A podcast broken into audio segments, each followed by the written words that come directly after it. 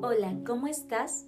Esta semana te narraré el cuento titulado El camino que no iba a ninguna parte. Autor Gianni Rodari. Narradora Alejandra Cortés. Música Irepan Rojas. A la salida del pueblo había tres caminos.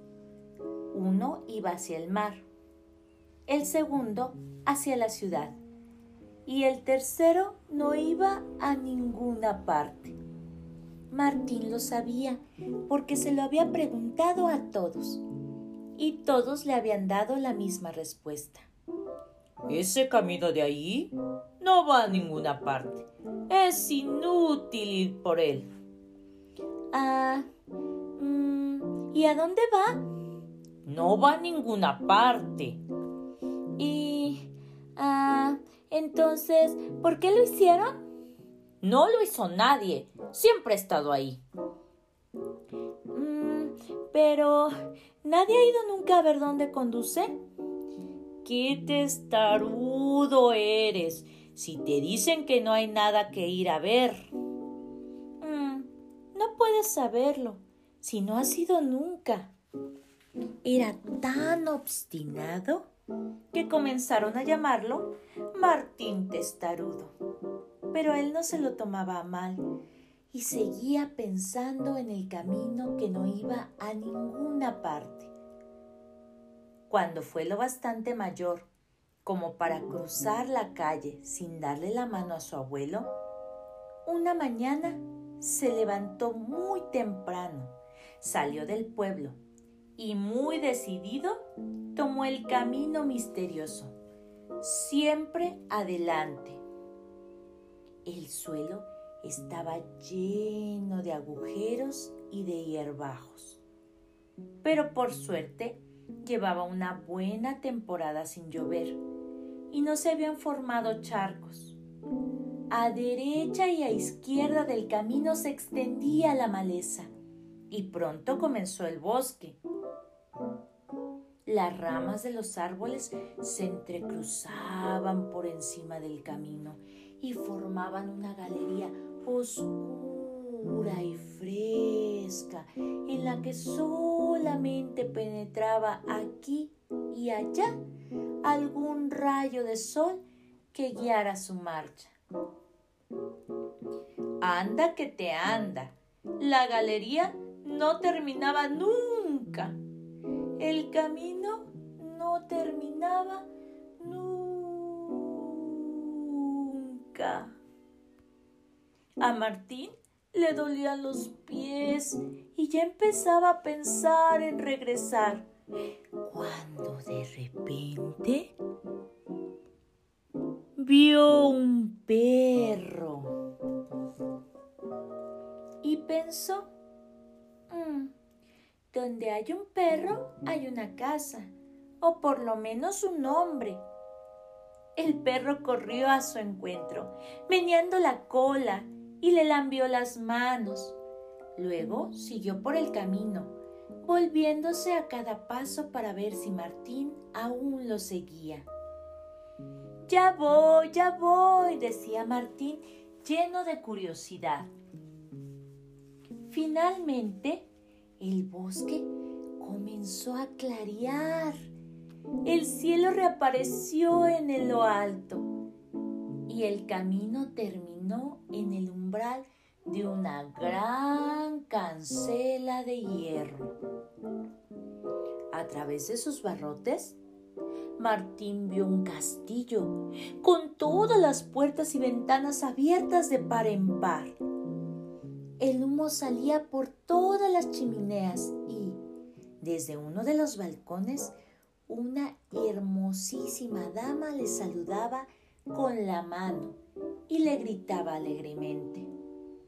Adelante, adelante, Martín Testarudo. Oh, se dijo Martín muy contento. Yo no sabía que iba a llegar, pero ella sí. Me estaba esperando.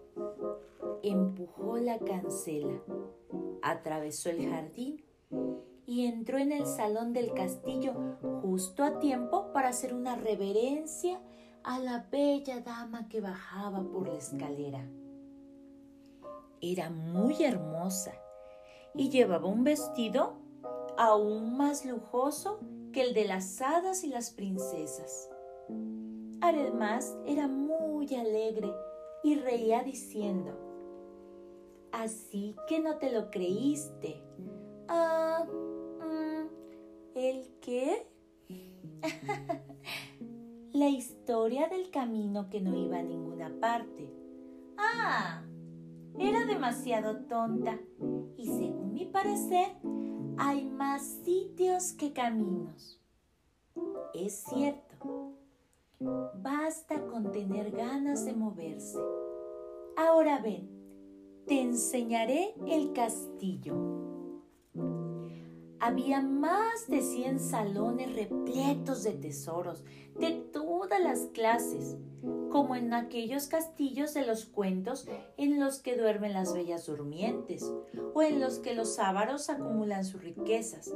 Había diamantes, piedras preciosas, oro, plata, y la hermosa dama no paraba de decir, toma, toma todo lo que quieras.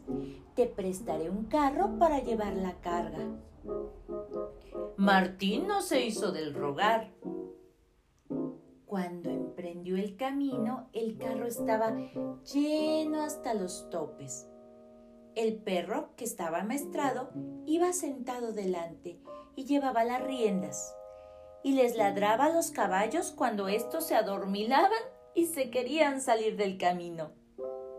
Martín Testarudo fue recibido con gran sorpresa en su pueblo, pues ya le habían dado por muerto.